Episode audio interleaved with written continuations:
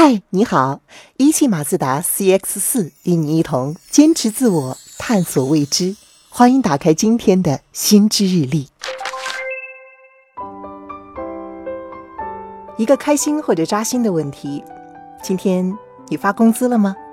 哎，对于那些发了工资就要迅速花光的月光族小伙伴来说，等待发工资的那些日子，无疑是最煎熬的。不过，除了透支一张又一张的信用卡之外，也许周薪制正是拯救我们钱包紧张的好办法。这一次的心智日历就给你讲一讲什么叫做周薪制。在英国、美国、澳大利亚等国家，尤其是在这些国家的蓝领阶层，比如工厂、服务业这些劳动力密集型产业，周薪制就格外适用。因为英美的蓝领员工大多收入有限，储蓄观念也比较弱，想要在消费型社会里维持日常开销，就得每周发放工资，这样子大家才有灵活的资金去购买商品，进行周末消费。即便钱花光了，勒紧裤腰带挺几天，就等到下周发工资了，不像是普通人的月薪那样，每次消费都有透支压力，还要担心剩下半个月没钱花。另外，对于蓝领工人们来说，周薪的另一大好处在于心理层面的正向激励。蓝领员工大多从事简单枯燥的体力劳动，需要周薪制带来的及时消费，使他们每个星期都能保持良好的工作热情。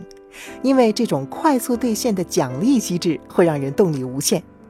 相比之下，干满一个月才领工资实在难熬。员工在漫长的等待中失去了享受生活的机会，也就失去了。工作的动力。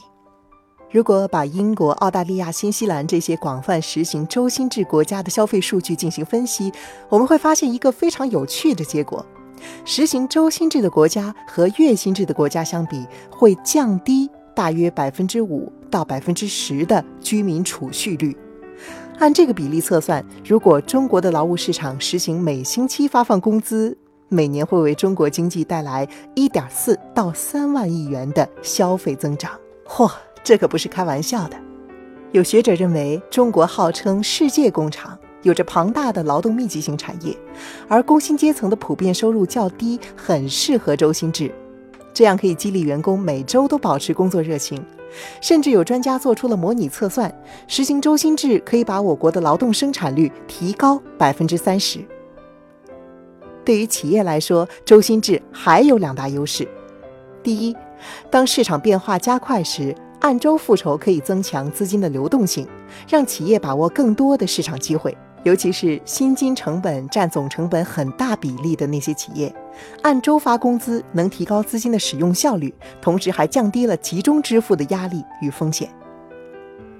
第二个好处是，周薪制有助于企业更加精确地计算劳动报酬，提高了管理效率和劳动生产率。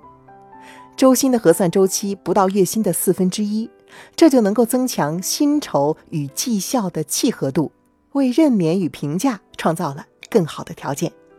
不过，关于周薪的讨论中呢，也有反对派，他们嘲笑周薪制是朝三暮四，